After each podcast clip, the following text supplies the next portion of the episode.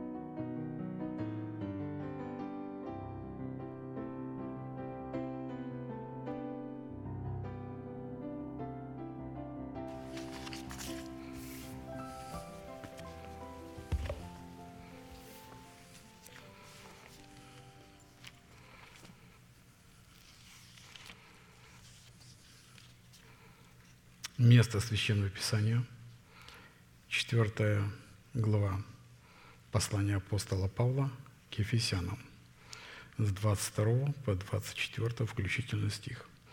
«Отложить прежний образ жизни ветхого человека и сливающего в обольстительных похотях, а обновиться духом ума вашего и облечься в нового человека, созданного по Богу в праведности и святости истины». Кстати, пастор Данил недавно прочитал это место Священного Писания и назвал его любимым нашим местом. И я сразу подумал, оно любимо для вошедшего в свои права нового человека, но не теряющего свои права и позиции ветхого начала программы падшего Херувима. Итак, слово, которое будет вам представлено, взято из серии проповедей апостола брата Аркадия, который является вызовом для всех, возлюбившим Слово Господне. Э, Смело можно сказать, что каждая проповедь является вызовом для услышавших, не слушающих, а услышавших. И вот как раз наглядный пример, как это произошло со мной, как я нечто услышал. В начале каждого служения разбора Слова Божьего по пятницам братом Аркадием зачитывается место Писания Луки 24, 44. «И сказал учени- Иисус ученикам Своим, «Вот то, о чем я вам говорил, еще быв с вами, что надлежит исполниться всему, написанному обо мне в законе Моисеевом и в пророках и псалмах». Это место из Нового Завета уже стало многие годы эпиграфом наших служений. И я заметил за собой, как-то я своим вниманием в начале служения пропускаю это, это место Писания, готовлюсь услышать то слово, которое будет сказано. А это как-то так рядом. Ну вот, буквально чуть более чем полтора месяца назад пастор прочитал этот стих, и как бы меня включило нечто, когда он произнес. Говоря, сказал сии слова, Иисус стал удаляться, и облако взяло его из виду их. А это значит, что если я и вы находитесь во Христе Иисусе, и Иисус находится в нас и живет в нас, то это место священного Писания говорит не только о нем, но и о нас с вами. А это значит, что наши судьбы и о нас записано в законе Моисеевом, пророках и псалмах, и должно исполниться ровно так, как и в земной жизни нашего Господа и Спасителя. Это означает, что нам каждому в отдельности предстоит, предстоит пройти все вехи земной жизни нашего Спасителя, и рождение, и ученичество, и оставленность, и Гефсиманию, и крест, и также славное воскресение – и вот, находясь в таком рассуждении при первом просмотре проповеди в церкви, вот на, на позапрошлом преломлении, она была под названием «Время утверждения завета в формате изоляции друг от, от друга». Я подумал, мы-то в церкви ж все вместе, почему так друг от друга? Мне что-то вспомнились школьное время. Я думаю, вы это переживали, когда как вам сказали, что учитель на этот урок не придет – и как мы хлопали в ладоши, радовались, что этого урока не будет. Представляете, с нами так не происходит. Совершенно по-другому. Учитель с нами. И каждое слово апостола передается пастором Даниилом нам в формате привета. Я сначала подумал, когда он передавал привет, я думал, ну что что-то сейчас будет сказано. А потом пошла проповедь. И я понял, это привет только для тех, кто вошел сквозь тесные врата и стал обладать обладать достоинством добродетельной жены, невесты Анса и избранного Богом остатка. И для себя это увидел, что время, в котором мы живем, и есть продолжение того времени утверждения завета в формате изоляции друг от друга. Но при этом мы обладаем тем приветственным словом, которое как путеводные знаки может помочь утвердить нам этот завет. Итак, готовность встретить Христа будет состоять в способности того, что мы сегодня будем рассматривать вновь и вновь. И это право на власть отложить прежний образ жизни, чтобы облечь свои тела в новый образ жизни. А посему, чтобы нам, как причастникам тела Христова, разделить со Христом исполнение всего написанного о нем в Писании, мы продолжим наше исследование в направлении нашей соработы с истиной Слова Божьего и с Духом Святым, который открывает истину, чтобы как раз и получить право на власть, отложить прежний образ жизни, чтобы облечь наши тела в новый образ жизни. И это наше с вами изначальное предназначение и призвание, и оно у нас для всех одно – Потому что если мы не сделаем этого и не отложим прежний образ, мы не сможем облечься в нечто новое, что мы называем новым образом жизни. А категория людей, которая не облекла себя в этот образ, это целый, а этот образ – это целый спектр ценностей, так и целей, определений, прерогатив, требований, возможностей, желаний – иного мышления и так далее. И такая категория не может быть просто восхищенной.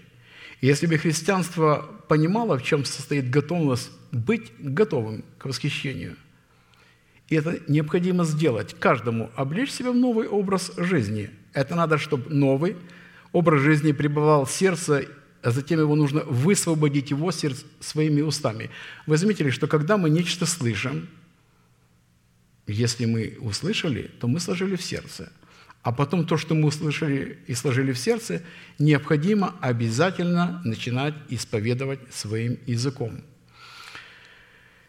То есть мы будем, будем научными обрести внутреннее состояние свободы во Христе Иисусе, которое приходит только после того, как мы обнажаем себя перед Господом. Итак, чтобы необходи... что необходимо предпринять со своей стороны, чтобы получить право на власть отложить прежний образ жизни, чтобы облечься в новый образ жизни. Итак, для выполнения этой повелевающей заповеди задействованы три повелевающих и основополагающих глагола. Это «отложить», «обновиться» и «облечься». И, как мы уже заметили, каждый для себя, что это потрясающие глаголы, содержащие в себе великое таинство откровений Божий для каждого отдельного Божьего чада – и они не должны стать просто лозунгом каким-то, что было на служении. Ну вот, называют три глагола, и на этом заканчивается. Нет, это не лозунг. А, за этим стоит Слово Божье со своими уставами, повелениями, требованиями. И, однако, несмотря на имеющую последовательность повелевающих глаголов, в данном повелении не написано, то есть как будто бы это лозунг – а каким способом и какие средства необходимо задействовать, чтобы отложить прежний образ жизни, затем обновиться духом своего ума и, наконец, начать процесс обличения в нового человека. Это распределено по всему Писанию, начиная от Бытия до последних глав Откровения Иоанна Богослова, и, как мы уже это слышим, красной нитью оно пропитано все Священное Писание – Просто Господь захотел, чтобы, в принципе, Его волевые желания были разлиты по всему Священному Писанию. И чтобы это можно было увидеть, целостность вот эту, ее необходимо изучать не какие-то определенные аспекты, а все Священное Писание, которое написано под воздействием силы Святого Духа. И при этом затратить все свои, будем так говорить, эмоции, все свои желания, все средства, чтобы при этом уметь ожидать, чтобы наконец получить ответ. И тогда Дух Святой в границах своего же слова начнет нам давать его. Дух Святой никогда никому не дает откровений вне границ своего слова.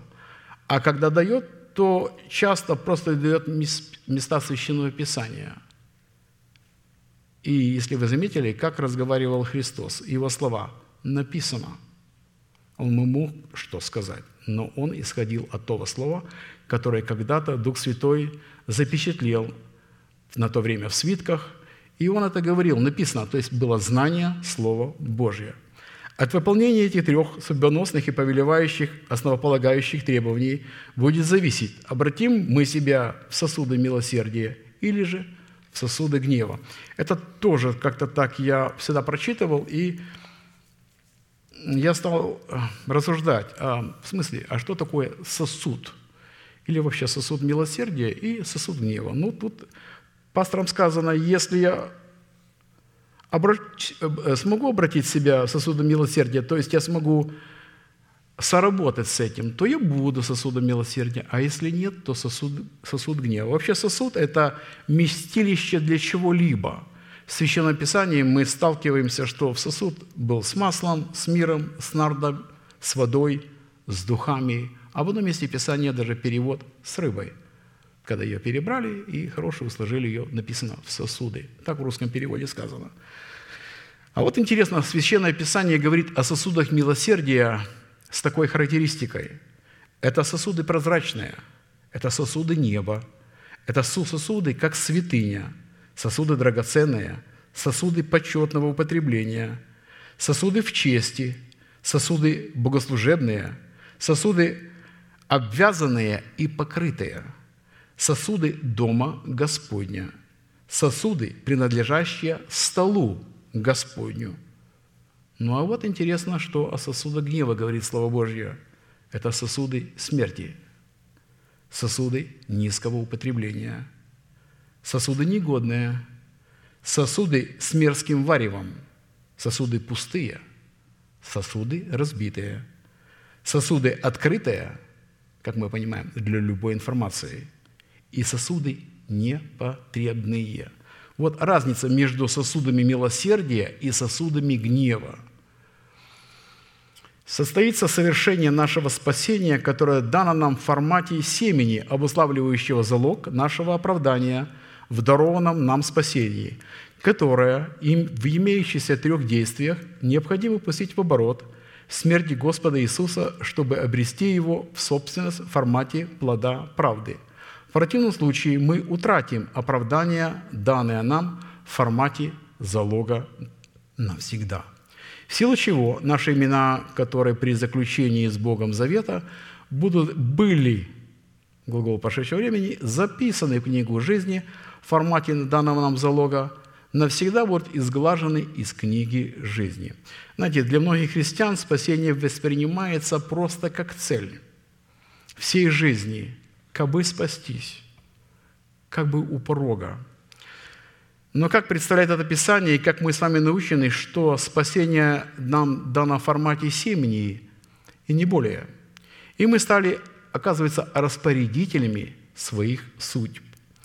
И как мы распорядимся с этим семенем или же залогом нашего оправдания с мощнейшим потенциалом, скрытым в этом семени. Каждое семя – будь то это семя какого-то фрукта, будь то это семя Слова Божьего, за ним стоит мощный потенциал, который туда вложил наш Творец.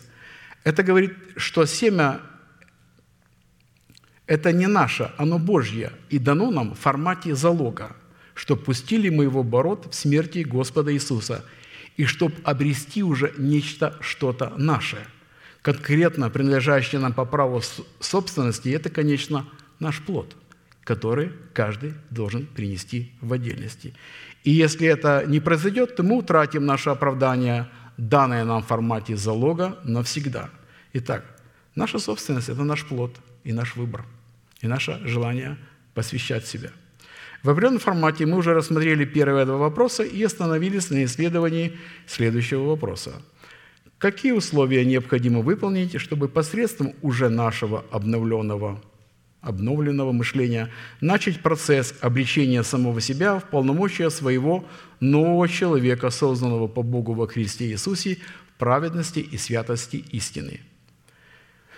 При этом мы отметили, что новый человек, в котором нам необходимо облечься, в которого, это наш внутренний или сокровенный человек, возрожденный от нетленного семени Слова Божьего, который живет в нас – с ветхим человеком. Наше тело – это, наш, это не наш ветхий человек. Тело не является ветхим человеком. Ветхий человек тоже невидимый, как и невидимый наш новый человек. И эти два человека живут в одном теле. Вот представьте себе два противоположных человека, или, как мы, мы говорим, две совершенно противоположные армии с разными задачами и с разными целями – живут в одном теле. Что же произойдет в нашем теле? Естественно, это война. И каждый, конечно, устал от этой войны, потому что каждому предстоит делать, а постоянно надо делать какой-то выбор. Определить для себя прерогативу. Ведь один говорит одно, другой говорит другое, и постоянно приходится между ними делать выбор. И этот выбор придется делать до определенного времени, пока наш новый человек не будет полностью наделен – властью управления, пока не возрастет в этой области. Новый человек по своей природе является праведным, святым, нетленным и бессмертным, в силу чего, хотя временно и находится в тленном теле, пребывает в четвертом измерении невидимого и вечного мира. А напомню, что так как сегодня часто говорят о четвертом измерении, как о нечто таинственном, дело в том, что весь мир или мир, в котором мы живем – он трехмерный. Он состоит из прошедшего времени, настоящего времени и будущего времени. А в вечности только одно измерение, вот оно называется четвертым. Оно стоит над этими измерениями, контролирует эти измерения и управляет этими измерениями. Вечность всегда управляет временем. Таким образом, наш новый человек несет в себе измерение вечности, но во времени. А посему не зависит от времени и господствует над временем – Почему? потому что смотрит на невидимое, живет невидимым, устремляется обратно в невидимое. Ветхий человек смотрит на видимое, живет видимым и устремляется в видимое. Что мне там в вечности, Господи? Дай мне хоть тут нормально пожить, нормально свою жизнь устроить. Я же родился здесь, на земле, чтобы было у меня все благословенно и в изобилии, попользоваться всеми земными благами. Вы знаете, когда на молитве мы закрываем глаза, мы оказываемся в невидимом мире с невидимыми ценностями, о которых мы слышим. Когда мы видим, мы смотрим на видимые ценности. Как мы видим, обратно напомню, как мы видим своих братьев и сестер, так как мы видим своих детей, которых мы провозглашаем и себя непорочными, праведными, как мы видим, какой у нас взгляд, как мы должны рассматривать себя и окружающих нас –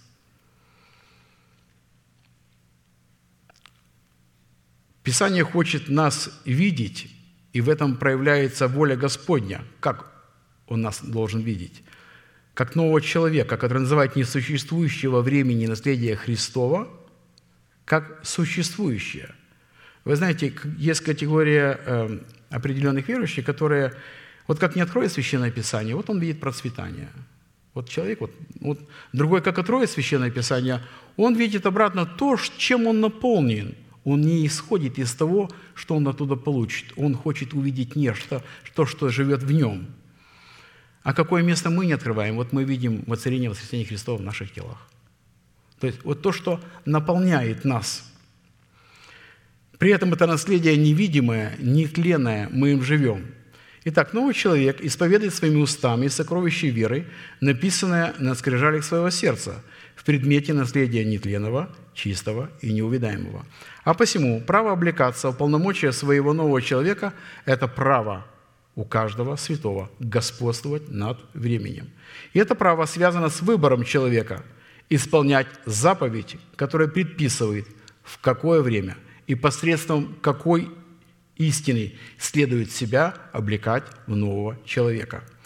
Соблюдающий заповедь не испытает никакого зла – знаете, речь идет о заповеди, которая имеет множество уставов, которая покажет нам, в какое время и как облекать себя в нового человека. И написано, что сердце мудрого знает время и устав, потому что она соблюдает эту заповедь. Потому что для всякой вещи есть свое время и устав, а человеку великое зло от того, что он не знает, что будет и как это будет. Кто скажет ему? Экклесиаста 8, 5, 7. Вы когда-нибудь заметили, когда мы что-либо покупаем, то в коробках в этих всегда существует manual, как мы говорим, или паспорт, или инструкция, как собирать. Естественно, я эту инструкцию всегда в сторону и начинаю собирать. И когда у меня что-то не получается с этой сборкой, или обратно что-то сломал, подожди, была же инструкция какая-то. Начинаю эту инструкцию искать. И думаю, придется все разбирать, начинать собирать заново. Вы знаете, великое зло от того, что человека, что он не принимает говорящего посланного человека. Это все инструкции нашей жизни. Это не по поводу каких-то покупок. Это по поводу нашего призвания, по поводу нашей жизни. жизни. Каждый человек пытается все сделать своим умишком. Прочитаю какой-то стих и думает, что он уже что-то имеет, выхватывает его и не сопрягает ни с чем, при этом не понимая и не сознавая, что здесь написано – Поэтому, исходя из этого и других мест Писания, следует, что безгосподство над временем выражено в соблюдении заповеди через уразумение времени и устава, невозможно облекаться в одежды правды, чтобы вершить совершенное правосудие Бога. И при исследовании природных свойств нового человека мы решили рассмотреть процесс обличения уполномочия нового человека с семи сторон или же в семи достоинствах, хотя их гораздо и больше. Итак, это человек, облеченный в ризы спасения. Это человек, одетый в одежды правосудия. Это человек, корованный венцом жениха. Человек, украшенный убранством невесты. Человек, одетый в брачную одежду. Человек, одетый в весон чистый и светлый. Человек, принявший представительную силу Яхве Саваофа. При рассматривании имеющихся достоинств мы сделали ударение на том, что все эти достоинства содержатся друг в друге, находят себя друг в друге, исходят друг из друга, а также поддерживают друг друга и сами служат подтверждением истинности друг для друга. Исайя 61 глава, 10-11 стих, мы с вами тут обнаружим сразу четыре достоинства. Итак, «Радостью буду радоваться о Господе, возвеселится душа моя о Боге моем, ибо Он облег меня в ризы спасения». Вот, пожалуйста, раз. «Одеждою правды, то есть праведностью, одел меня». Это два. «Как на жениха возложил венец». Это три.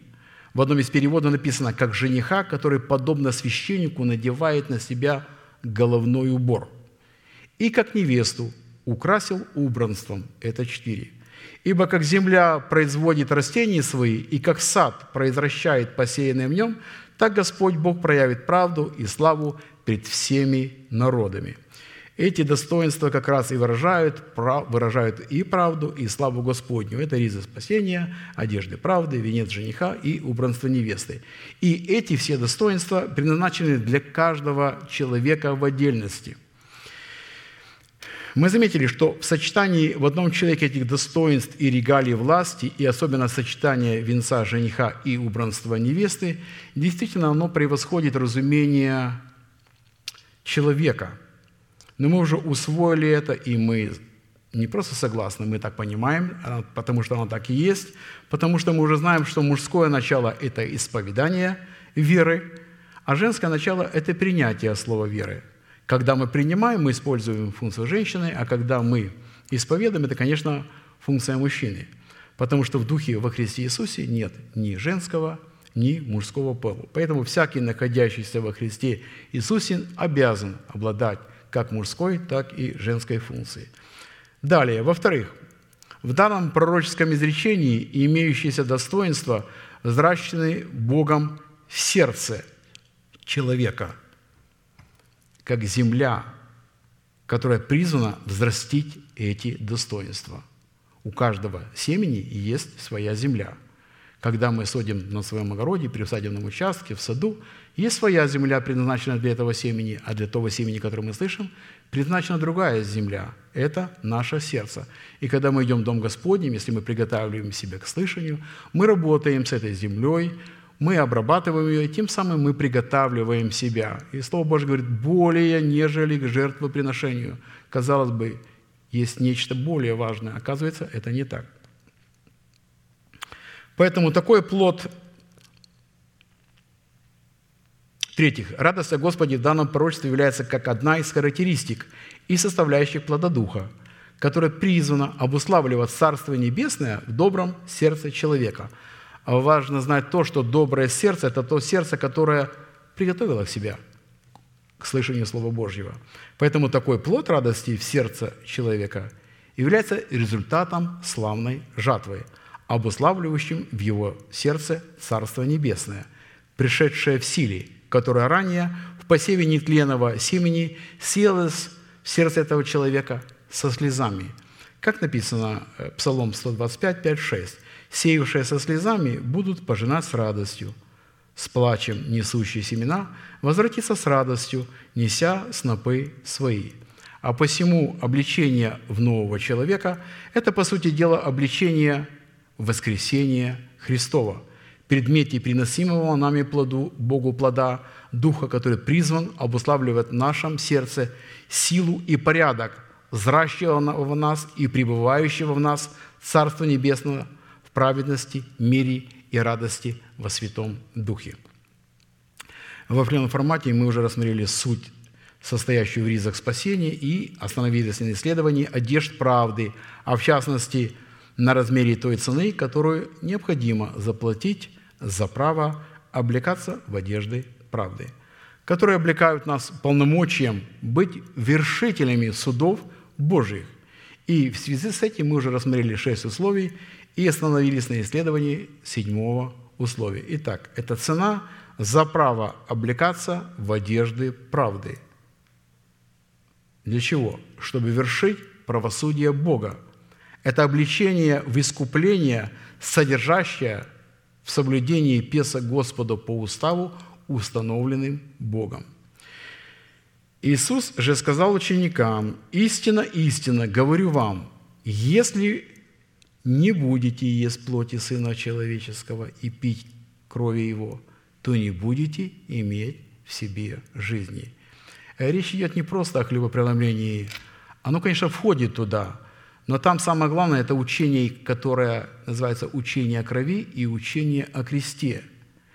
И если оно отсутствует, то каждый раз, когда мы едим хлеб и пьем чашу сию, то мы едим и пьем в осуждение о себе, ибо не разумеем учение о крови и учение о кресте. Какие они роли исполняют в учении и в наших взаимоотношениях с Богом, если человек этого не знает? Поэтому едущий мою плоть и пьющий мою кровь имеет жизнь вечную, и я воскрешу его в последний день. Вы знаете, любая заповедь в нашей жизни работает ровно по мере, как мы ее познаем, и не более. Чем шире мы ее познаем, тем шире она в нас работает. Ибо плоть моя – истинная есть пища, и кровь моя – истинная есть питье. Едущий мою плоть и пьющий мою кровь пребывает во мне, и я в нем. Как послал меня живый Отец, и я живу Отцем. Так и идущий меня жить будет мною. Сей-то есть хлеб, сшедший с небес. Не так, как отцы ваши ели ману и умерли. Едущий хлеб сей жить будет вовек. Это Иоанна 6 глава, с 53 по 58 стих. И главная суть в достойном кушении Песах состоит в познании учения, содержащегося в истине о крови Христовой и в истине о кресте Христовом, которое через наставление в вере, обратите внимание, обратно, через наставление в вере, потому что без наставления человек не обуздан, он должен быть наставлен и признавать, кто его наставляет. Призваны открыть нам свободный доступ к неследимому наследию в крови Христовой. И если человек через наставление в вере не будет научен этим двум фундаментальным истинам, которые являются корневой системой учения Иисуса Христа, пришедшего в плоти, то у него не будет никакой возможности достойно участвовать в вечере Господней. Мы отметили, что каждая деталь ежегодного празднования Песах представлена в достойном принятии вечери Господней, указывает на окончательное освобождение от рабства греха и смерти где? В теле человека. Пастор отметил, что, находясь в теле своем, мы можем быть полностью быть освобождены от рабства греха. Не быть более им покоренным, и не служить ему, и не обслуживать его. А в будущем и на окончательное освобождение от самого тленного тела и от смертной души, которая благодаря достойному вкушению Ансом Песах в свое время облекутся в нетление и в бессмертие. В уставе Песах достойное вкушение Ансом Песах состояло как в требованиях особого рода одеяний, одежд, несущих в себе готовность вершить правосудие Бога, так и в особого рода требованиях, необходимых для достойного кушения самого Агнца. Несоблюдение этих требований в любом аспекте не освобождало человека от исполнения над ним приговора смерти. Ибо, как мы знаем, за возмездие за грех что? Это смерть. И напротив, соблюдение устава Песах – дело человека причастником к производству суда Божьего над первенцами Египта, над грехом в лице первенцев Египта. Итак, исход 12.12. 12. «А я в сию самую ночь пройду по земле египетской и поражу всякого первенства в земле египетской, от человека до скота, и над всеми богами египетскими произведу суд. Я Господь». Из имеющихся постановлений следует, что первенцы Египта – от которых зависели египтяне, являлись богами Египта. Потому что наша зависимость от чего-либо или от кого-либо определяет наше с вами божество. Наше упование наше поклонение, наше время. Первенцы Египта представляли образ души человека, который отказался потерять свою душу смерти Господа Иисуса. И надо помнить, что те, которые потеряли свою душу в смерти Господа Иисуса, это, этим самым они осудили что? Первенцев Египта. А те, кто добровольно отказался потерять в смерти Господа Иисуса душу, чтобы умереть для своего народа, для своего дома и для своих душевных желаний и предпочтений, противящихся, противящихся желанию Бога, это как раз те, кто и есть образ первенцев Египта. А посему, если мы не будем вершить правосудие Бога в осуждении своей души на смерть, в достойном соблюдении Песа Господа по уставу, установленному Богом, мы никогда не сможем состояться потомками веры Авраамовой, хоть мы можем и называться детьми Авраама по вере, соделанным Господом Отцом всех верующих. А следовательно, никогда не сможем облечься в одежды правды в лице своего нового или же сокровенного человека. То есть облечься в свое спасение. Мы должны облечься в свое спасение, иначе мы утратим свое спасение, если не облечемся в нового человека. Авраам, поставленный Богом эталоном веры, принял обетование Божие в чем? Так как и мы, в семени. Благовествуемо ему слово, в силу чего стал называть несуществующее как существующее. Новый Завет говорит, что есть вера.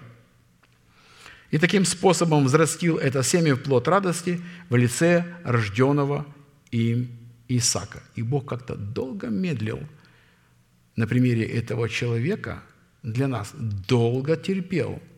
Он мог раньше ему дать это, этот плод, однако это было не так.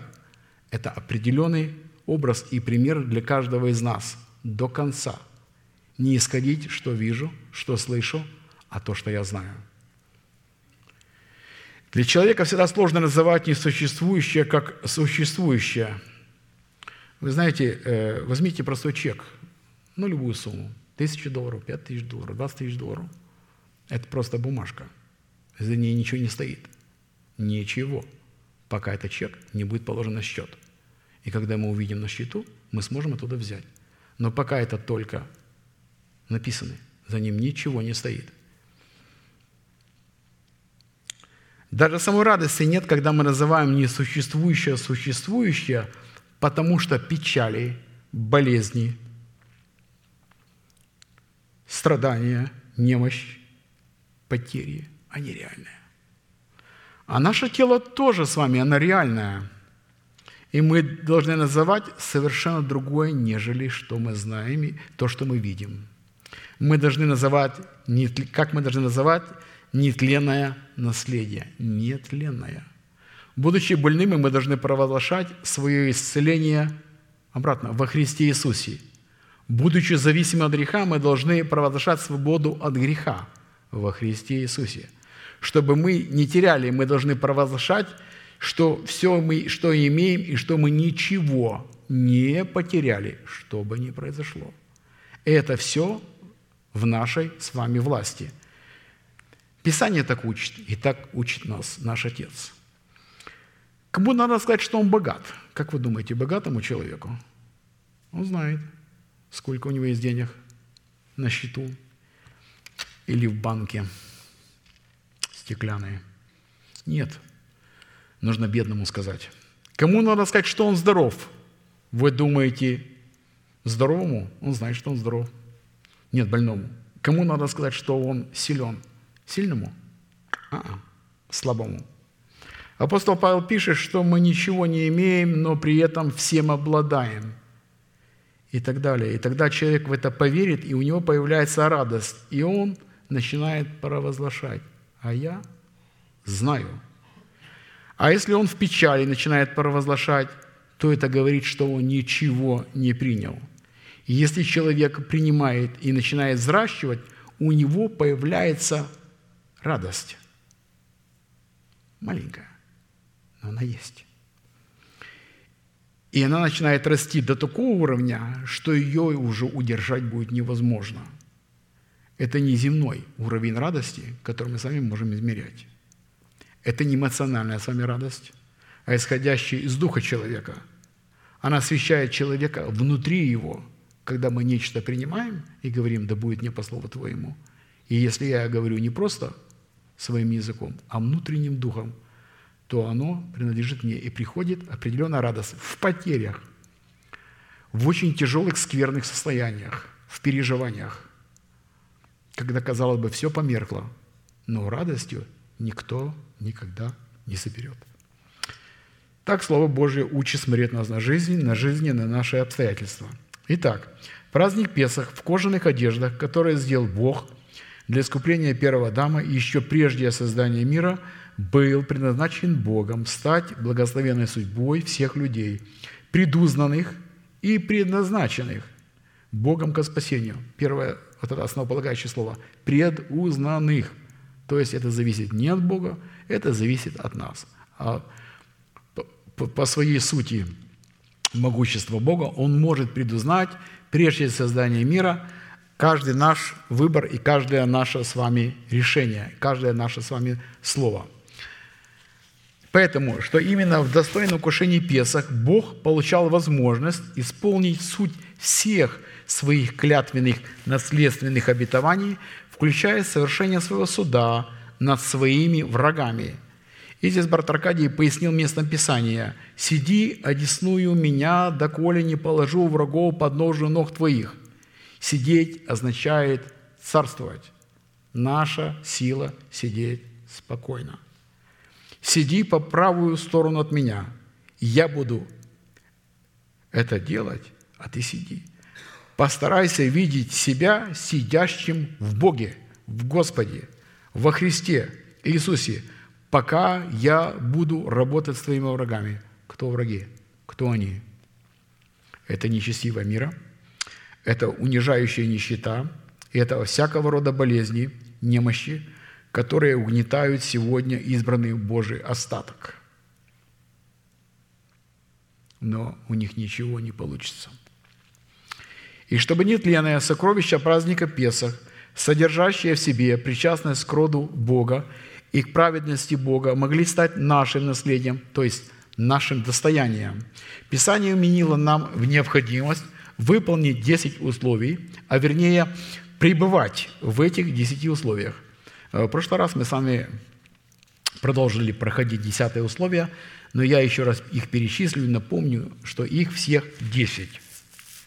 Это выбор и отделение Анца Песах – это удалить всякую захватку из своего дома, это помазать кровью агнца Песах перекладины и косяки дверей, это испечь всего агнца Песах на огне, это припоясать самого себя поясом, имеется в виду поясом истины, об, обуть свои ноги в обувь, то есть быть светом для этого мира, и иметь в руках своих посох – это душу, которую мы потеряли и которую потом вновь схватили и обрели ее путем исповедания, хватая ее за хвост, за руль, начали исповедовать не то, что мы видим физическими глазами и что нам показывает сатана, или что человек, то, что мы видим, а то, что мы видим в Боге, нам показывает или дьявол, или человек. А мы говорить, должны исповедовать, что мы видим в Боге. Это как у Моисея, когда пас свои стада не свои, а своего тестя Иофора. И какой был диалог у него с Господом. Там как раз вся анатомия этих взаимоотношений любого человека. Восьмое. Есть всего это целиком. Это не выбирать истины, которые нам нравятся. Это мы читаем, это мы не читаем – Девятое. Есть анца Песах с пресными хлебами и горькими травами. И, наконец, десятое. Это есть анца Песах с поспешностью. Исход 12.11. «Ешьте же его так, пусть будут чресла ваши припоясаны, обувь ваша на ногах ваших и посохи ваши в руках ваших, и ешьте его с поспешностью. Это Песах Господа. Мы знаем, что элемент поспешности при вкушении Песах настолько был важен, что он неоднократно приводится в Писании как некий неизменный закон. Именно этот элемент был задействован в вышествии, вышествии из Египта. Это элемент поспешности. И именно этот элемент был возведен в ранг особого знамения, могущего служить знаком обрезания нашего сердца, а также нашего с вами уха». Второзаконие 16.3. «Не ешь с нею квасного, семь дней ешь с нею опресноки, хлебы бедствия, ибо ты с поспешностью вышел из земли египетской, дабы ты помнил день исшествия своего из земли египетской во все дни жизни твоей». Э, именно память этих десяти составляющих – это десятое свойство. Все перечисленные девять свойств, содержащие поспешности, ибо поспешность выражает память, дабы ты помнил. Итак, слово «поспешить», помимо его прямого назначения в измерении времени, спешить, торопиться, не опоздать, на иврите в измерении духа или же четвертого измерения включает в себя совершенно иные значения, а именно поспешить – это взять на себя иго, нести свой крест, переносить страдания, облечься в мантию ученика, облечься в оружие света, в полномочия учения Христова, или же укрепляться всякую силу по могуществу славы Божией, обновить свое мышление, размышлять о законе Всевышнего, вынимать Слову Божью со страхом и трепетом, и стоять на страже, не повреждая Слово Божье. Учитывая, что вкушение Песах – это гарантия Нового Завета, который символически, и он заключен, конечно, число 8, включая эти смысловые значения, мы решили рассмотреть 8 признаков, в которых содержится смысл поспешности, хотя пастор сказал, что их гораздо больше. В определенном формате обратно мы рассмотрели 6 признаков, определяющих поспешность при достойном вкушении Агнца Песах, и остановились на рассматривании седьмого признака поспешности. Это есть Песах с поспешностью, это есть Песах с поспешностью – это на еврите укрепляться всякую силою по могуществу славы Его, то есть славы Божьей, во всяком терпении, великодушии с радостью. Колоссянам 1.11. И мы отметили, что в Писании всякая сила Божья, которой мы призваны укрепляться, вкушая Песок Господа поспешностью, обусловлена неисчислимой и многозначности, многозначности возможностей Бога, которая содержится во множестве Его дел – которое демонстрирует могущество славы Божьей. И наш пастор напомнил нам, насколько красочно и многозначно слово «сила» на иврите и что оно себе, по себе означает. Это мощь, это крепость, это могущество и это право. Это власть, это держава, это знамение, это завет, это свет, это знак, это особое указание, это атрибуты царской власти, это все оружие Божие – это небесное воинство, это стихии Вселенной, это множество милостей и щедрот Божьих, это все, вся сила, множество величий и великолепий Божьих, множество могущества и крепостей – это тоже сила. Притом эти все изречения были взяты пасторами из Библии, ибо так и написано в Писаниях. Это способность или возможность творить суд и правду – это сила – Способность распространяться и расширяться – это тоже сила. Чудо – это сила чудотворения, это тоже сила. Дива – тайна, и это, конечно, тоже сила. Таким образом, при соработе с конкретными силами Бога, действующими в нас и, конечно же, через нас, мы сможем иметь доказательство того, что мы вкушаем Песах Господа с поспешностью, дающий нам возможность противостоять амбициям нашего собственного Египта. То есть мы должны почитать себя мертвыми за греха и живыми для Бога. А посему, чтобы укрепляться всякую силу по могуществу и славы Его, необходимо выполнить одно условие – это пребывать во всяком терпении и великодушии и с радостью. Однако мы видим, что для этой цели нам необходимо было исследовать, что же следует разуметь под всякой силой Божьей, содержащейся в могуществе Его славы. Как же вы с вами можем укрепляться этими силами в терпении и великодушии, если мы не сможем дать хоть какого-либо определения, хоть одной из этих сил? хотя их гораздо, э, их очень и много. В противном случае мы не сможем пребывать во всяком терпении с великодушием с радостью, чтобы укрепляться или укреплять себя этими многоразличными и множественными силами Бога. Итак, рассматривая вопрос первый, что следует разуметь под всякой силой Божией, содержащейся в могуществе Его славы. И мы с вами пришли к выводу, что многозначность и многофункциональность сил Божьих определяется неизмеримыми и неисчислимыми возможностями Бога, явленными в многоразличных делах Бога. Итак, Псалом 65, 3. «Скажите Богу, как страшен Ты в делах Твоих, по множеству силы Твоей покорятся Тебе враги Твои». Э, по множеству дел Твоих, потому что, когда говорится «Ты страшен в делах Твоих», имеется в виду, что Слово – это дело, и Слово – это сила. Они идентичны. В слове «дело» есть сила, и в слове «сила» есть дело.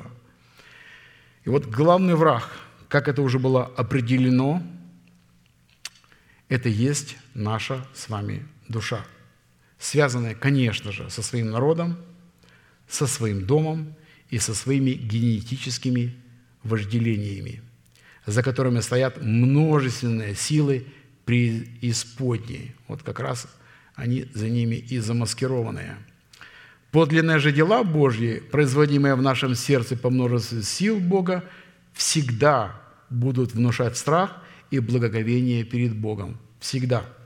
И знаете, если у человека нет страха и благоговения перед Богом, это говорит о том, что у него нет дел Божьих, которые бы совершались бы в его жизни, в его сердце, конкретно в человеке. Поэтому такие результаты призваны узреть в своей жизни каждый отдельный Божий человек, вкушающий песок Господа с поспешностью. А посему многозначности и многофункциональности сил Божьих раскрывается великое дело искупления Божия, показывающее нам, кем для нас является Бог и что сделал для меня Бог и для каждого из нас в отдельности – а вопрос, каким образом следует укреплять себя всякими силами Бога, раскрывает нам суть того, что необходимо сделать нам. Для чего? Для того, чтобы наследовать все то, что сделал для нас Бог во Христе Иисусе. Итак, в определенном формате мы уже рассмотрели некоторые определения, которые обуславливают природу и характер конкретных сил Божьих, произведенных в Его человеках и, конечно же, через Его человеков и остановились на следующей составляющей силы Господней, которая призвана проявляться в сердце человека и, конечно, через сердце человека, искупленного Богом во множестве милости и щедрот Божьих.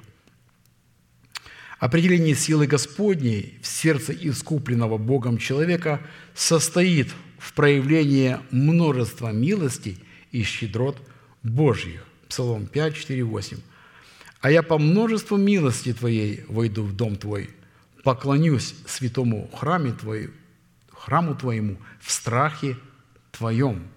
То есть множество милости – это множество сил Божьих, или милость Божья – это сила Божья. Мы отметили, что посредством множества сил Бога, явленных во множество милости, и когда мы поймем, что такое милость, мы поймем одну из определенных сил Бога. А поймем множество милости Бога, тем самым мы уразумеем множество сил Бога. Потому что через это мы можем входить в Дом Божий только посредством милости Божьей. Поэтому необходимо, чтобы наше сердце обрело право не только на владение и соработу с этими силами, но и на право пребывать в этих силах. Право на владение, на пребывание в силах Бога является страх Господень, который призван задействовать, страх Господень, не человеческий, задействовать и вести все эти силы за собою для изглаживания пред лицом Бога наших беззаконий. А я по множеству милости Твоей войду в дом Твой, поклонюсь святому храму Твоему в страхе твоем. Вот видите, страх Господень ведет множественные силы Бога за собою. То есть страх Господень – это тоже сила Божья. Он военачальник множественных сил, которые называются милости. И вот этот страх Господень ведет эти ополчения за собою. Вот эта армия. Во главе стоит генералиссимус, страх Господень, и разного ронга, разного рода рангов офицеры, стоящих по получении милости Божьих. И страх Господень ведет их за собою. Это все находится в нашем с вами сердце, если, конечно, каждый из нас в отдельности обладает страхом Господним. Зачем это по всему большому счету надо? Зачем? Зачем нужен этот страх Господень как военачальник, который будет вести за собой ополчение милости Божьих? Зачем нужна эта мощная армия? Для того, чтобы изгладить перед Богом наши с вами беззакония, наши грехи. Помилуй меня, Боже, по великой милости Твоей, и по множеству щедрот Твоих изгладь беззакония мои. Многократно омой меня от беззакония моего и от греха моего очисти меня. Ибо беззаконие мои я сознаю, и грех мой всегда передо мною. Тебе – Тебе единому согрешил я, и лукавое пред очами Твоими сделал. Так что Ты праведен при говоре Твоем и чист в суде Твоем. Вот я в беззаконии зачат, и во грехе родила меня мать моя. Вот Ты возлюбил истину в сердце, и внутрь меня явил мне мудрость. Если в человеке есть истина, то внутри этой истины всегда есть мудрость. «Окропи меня и сопом, и буду чист, омой меня, и буду белее снега. Дай мне услышать радость и веселье, и возрадуются кости, тобою сокрушенные. Отврати лице Твое от грехов моих, и изгладь все беззакония мои. Сердце чистое, сотвори во мне, Боже, и дух правый обнови внутри меня. Не отвергни меня от лица Твоего, и Духа Твоего Святого не, не отнимет меня» возврати мне радость спасения Твоего, и Духом владычественным утверди меня». Псалом 53, 14. Слова, которые не теряют своей важности, актуальности, мудрости, страха Господня, смирения, богопочитания, имеющие силу и в сегодняшних в сегодняшнее время, когда мы это ложим в свое сердце, когда мы это исповедуем, когда мы эти словами молимся, вызываем к Богу, и Бог отвечает нам. Знаете, проявляя свою заботу о нас, брат Аркадий предложил нам следующее. Если вы находитесь в печали, в скорби, и долгая печаль, и долгая скорбь могут привести к падению и разрушению веры – начинайте молиться этим 50-м псалмом. Это Божья программа, это Божья проповедь. Мы отметили, что для изглаживания наших беззаконий необходимо соработать со множественными силами Бога в предмете множества Его милости, содержащейся в наследии крови креста Христова. Вы знаете, милости Божьи – это богатство и наследие крови Христ, Христовой – Именно с уникальной соработой, со множеством милости Божьих, явленных в Его неисчислимых щедротах, содержащейся в наследии крови креста Христова, начинается творчество данной молитвы, определяющее поспешность при вкушении Песах. «Помилуй меня, Боже, по великой милости Твоей, и по множеству щедрот Твоих изгладь беззакония мои». Из имеющегося изречения следует, что только после изглаживания наших беззаконий посредством нашей соработы со множественными силами Бога, явленными во множестве Его милости, мы соделаемся достойными Бога и получим право входить перед лице Господня, чтобы утверждать Его интересы в Его совершенном правосудии. Однако, чтобы соработать со множественными милостями Бога, облекающими нас в полномочия творить правосудие Божье, необходимо, чтобы милость и истина обвязали нашу шею, и чтобы эти достоинства были записаны на скрижалях нашего сердца. Мы помним шея, выя, воля, сопротивление, свое мнение. Мы знаем, что такое выя. Однако мы ее должны обвязать. Обратите внимание на то, что мы должны написать, Бог к нам через человека, который нам послал силы Святого Духа, а мы должны записать, то есть принять, размышлять, исповедовать. Как записывается слово, которое вы слышите? Вы слышите обетование. Я слышу, оно мне нравится. Любое обетование.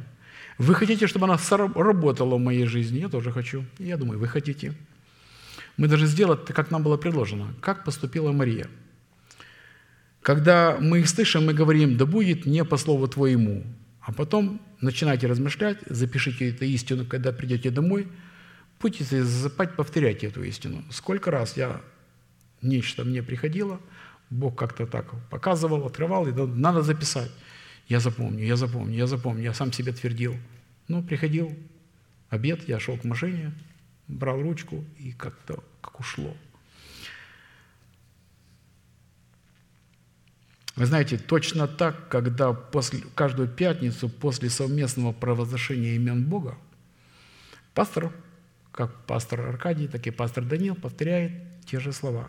«Да услышит Господь эти слова, и да увековечит их в нашем сердце, и да соделает нас твердыми и непоколебимыми в надежде». И мы говорим «Аминь», да будет не по слову Твоему. Мы можем, мы, знаете как, это не как свет – Э, включил, и он загорелся. Процесс. Все идет связано с процессом. И процесс у нас начался, когда, знаете, женщина приняла семя, неделя, две, три, месяц. Она знает, никто вокруг не знает. Мы так же самое, когда мы получаем слово, мы знаем, теперь это мое, теперь это принадлежит мне. И когда я так говорю, и когда я это знаю, оно начинает во мне работать. Как-то пастор посоветовал при встрече со святыми за столом заведите, заведите беседу. А как вы понимаете вот эту истину? Как это у вас происходит? Каким образом мы сможем расширить свое познание, когда мы начнем делиться, то ли при каких-то беседах, то ли это на наших домашних служениях. Она как-то запишется у нас по-другому, как-то с другим окрасом оно пройдет в нашей жизни – мы встретимся совершенно с разными способностями этого слова. И это не наши способности, это способности этого слова, которые будут проявляться в каждом из нас в отдельности. Поэтому мы будем наполнены ими. Я думаю, что вы заметили, каждый, кто встречался с пастором, начинал как-то беседовать, и пастор начинал говорить то, как-то у меня это было, я на другое хотел, я хотел что-то другое спросить, а пастор начинает говорить и говорит, и я потом понял, он говорит, то, что его наполняет, о чем он рассуждает. И вот когда, как говорится, что у человека болит, тот про то и говорит. Что его наполняет, он тем и будет делиться. Как мы узнаем, что человек мудрый? Он будет говорить о том, что вы будете видеть и узнавать, что это мне тоже необходимо, как это интересно в его жизни получается – а пастор говорит то, что Бог дает ему для тела, для каждого вот, клетки тела Христова, которые мы с вами и представляем. Хорошо. Мы отметили, что под образом нашей шеи, которую мы призваны обвязать милостью истины, подразумевается соработа нашей суверенной воли. Вы заметили? Суверенной воли. Никто никого не заставляет. Суверенной и совершенной волей Бога, что на практике означает подчинить свою волю совершенной воли Бога только на условиях не своих, а на означенных в Писании. В то время как под условием начертать милость и истину на скрижалях нашего сердца подразумевается соработа нашего мудрого и разумного сердца с мудростью и разумом Бога. Что на практике означает, всякий раз, когда нам предстоит чтить субботу в предмете нашего участия в богослужении своего собрания, членами которого мы являемся, приготавливать почву своего сердца к принятию семени благовествуемого, благовествуемого слова о Царстве Небесном. Э, Чтить э, Господа – это чтить субботу. В предмете нашего участия в богослужении своего собрания, членами которой каждый из нас в отдельности является, и приготавливать свою почву к принятию семени – благовествуемое слово о Царстве Небесном. И это каждый делает в отдельности. Я думаю, что вы это делаете. И тогда Бог будет влаживать мудрость в наши сердца. То есть Он вложит мудрость в мудрое сердце. Исход 31.6. «И вот я в сердце всякого мудрого вложу мудрость, дабы они сделали все то, что я повелел тебе». Э, знаете, те люди, которые не готовят своего сердца к слышанию, когда идут на собрание – не имеет, как пастор говорит, мантии ученика, чтобы учиться, но приходят как инспекторы, не приготовив себя, или пришли, будучи рассеяны, гуляют своими мыслями по своим заботам, по своим интересам, по своим планам, и что у меня будет после служения. Такие люди, конечно, ничего не слышат, они только теряют.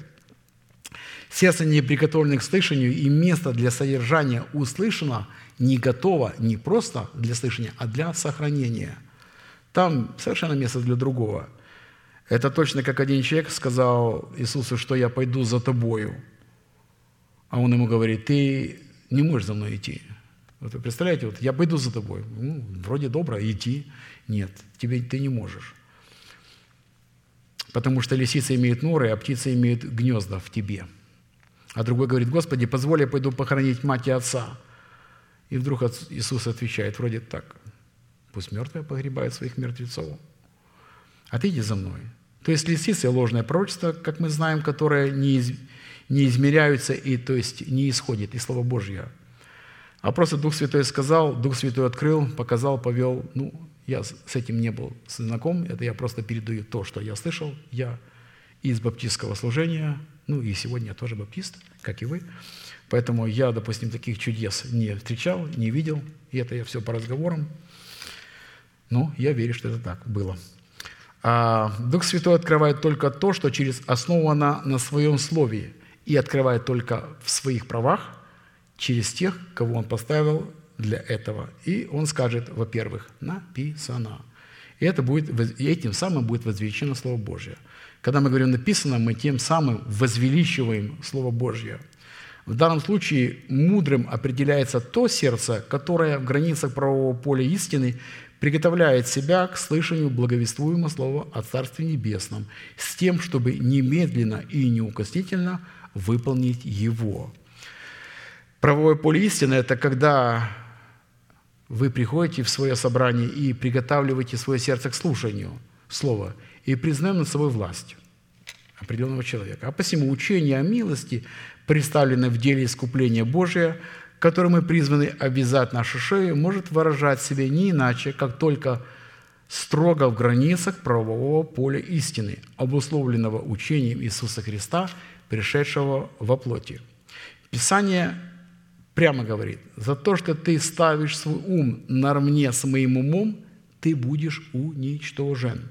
Ты погибнешь, будешь брошен в глубины преисподней.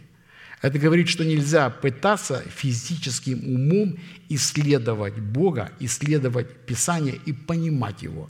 При этом проверять, контролировать всех тех, которых поставил Бог.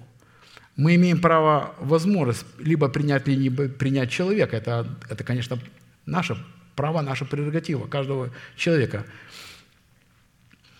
А если мы не воспринимаем человека, мы никогда не воспримем истин Божьих. А посему, чтобы Бог мог обратить на нас свой золотой скипетр предмете своего к нам благоволения, благодаря которому мы получили бы власть утверждать Его правосудие как над праведными, так и над неправедными, достоинство милости в границах правового поля истины, призваны стать не только достоянием нашего сердца, но и его состоянием, то есть служащим определением Царства Небесного. В связи с этим мы вновь решили восстановить в своей памяти суть таких уже известных нам вопросов. Это как, какой характер Писание вкладывает в свойства милости Божьих, являющихся выражением Его множественных сил, определяющих благословение Бога к человеку в образе его золотого скипетра. Второе. Какое назначение в нашем поклонении призваны выполнять множественные силы Бога в предмете милости Бога?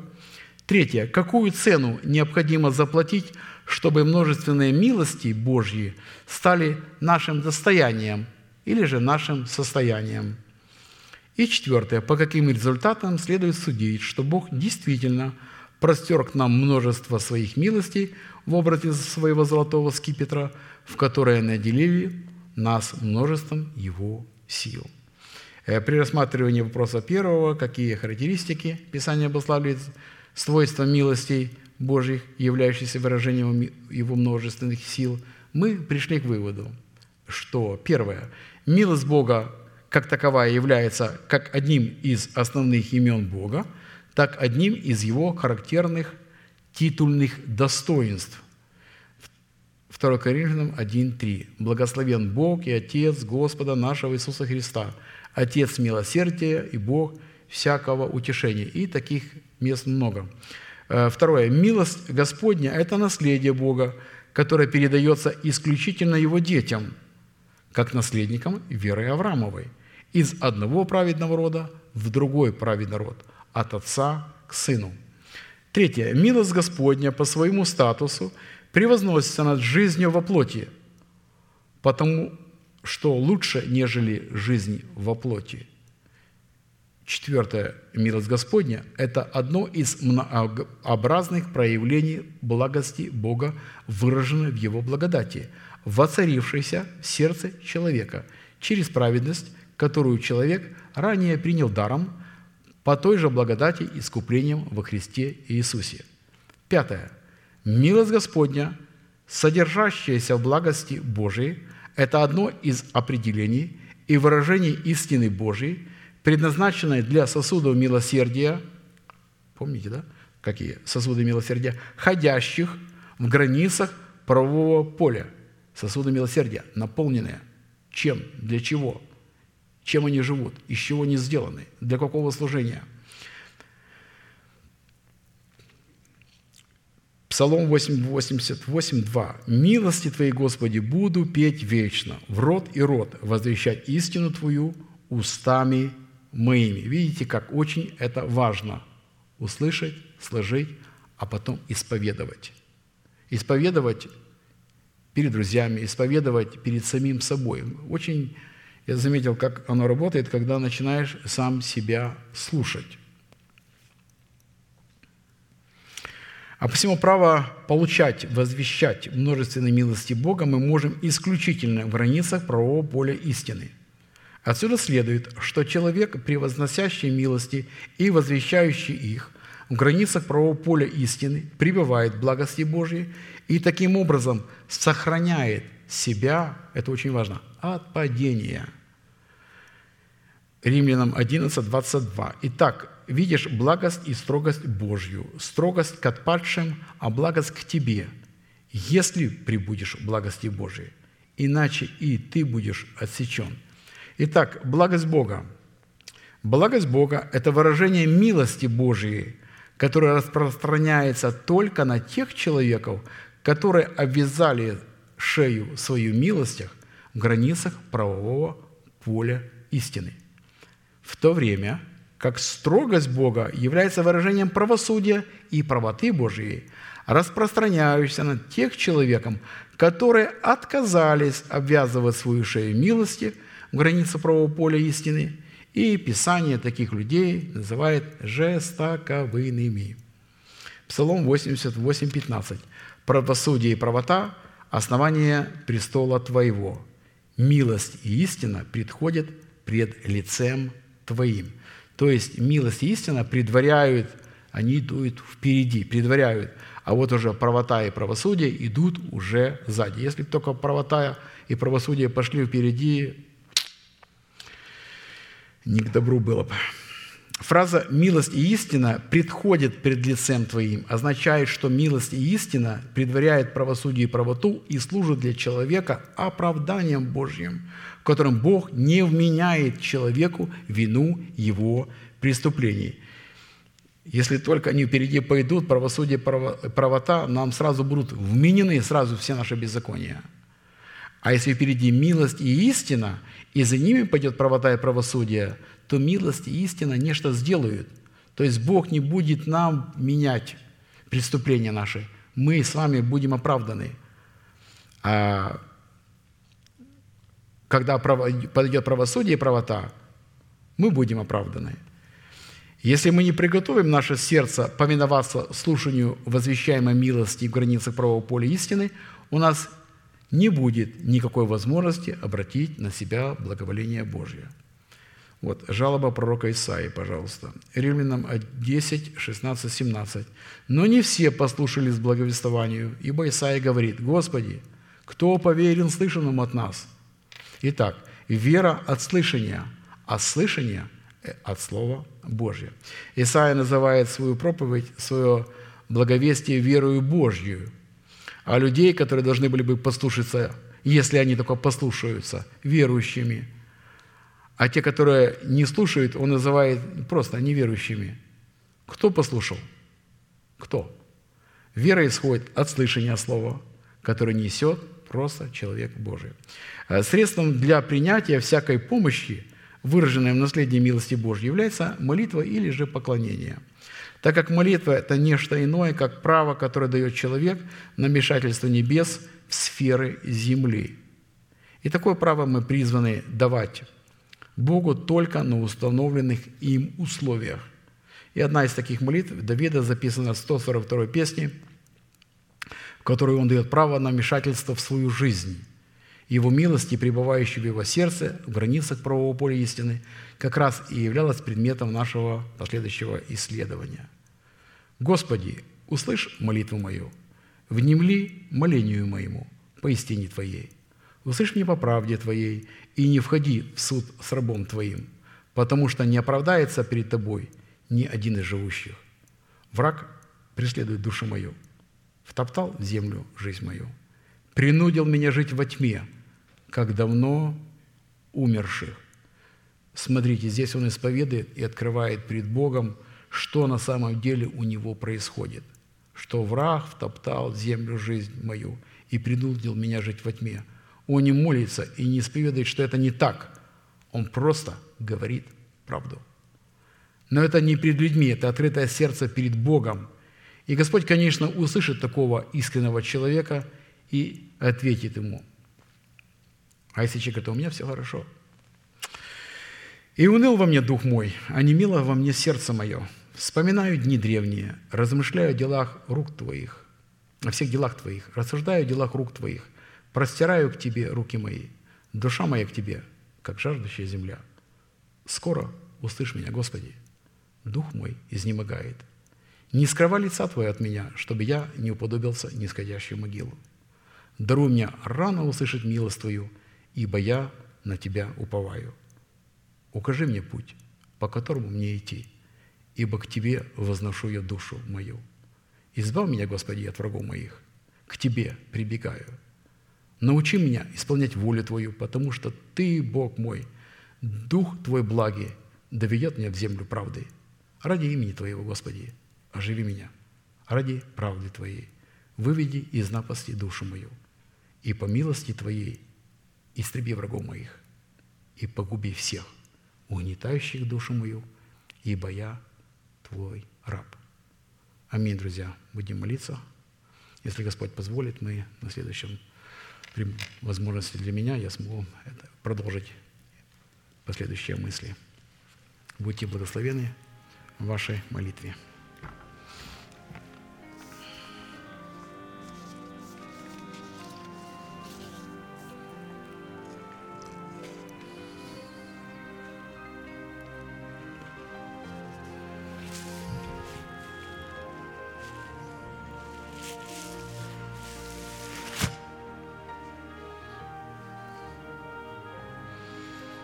Дорогой Небесный Отец, обращаемся к Тебе во имя Твоего народного Сына, а нашего Господа и Спасителя Иисуса Христа.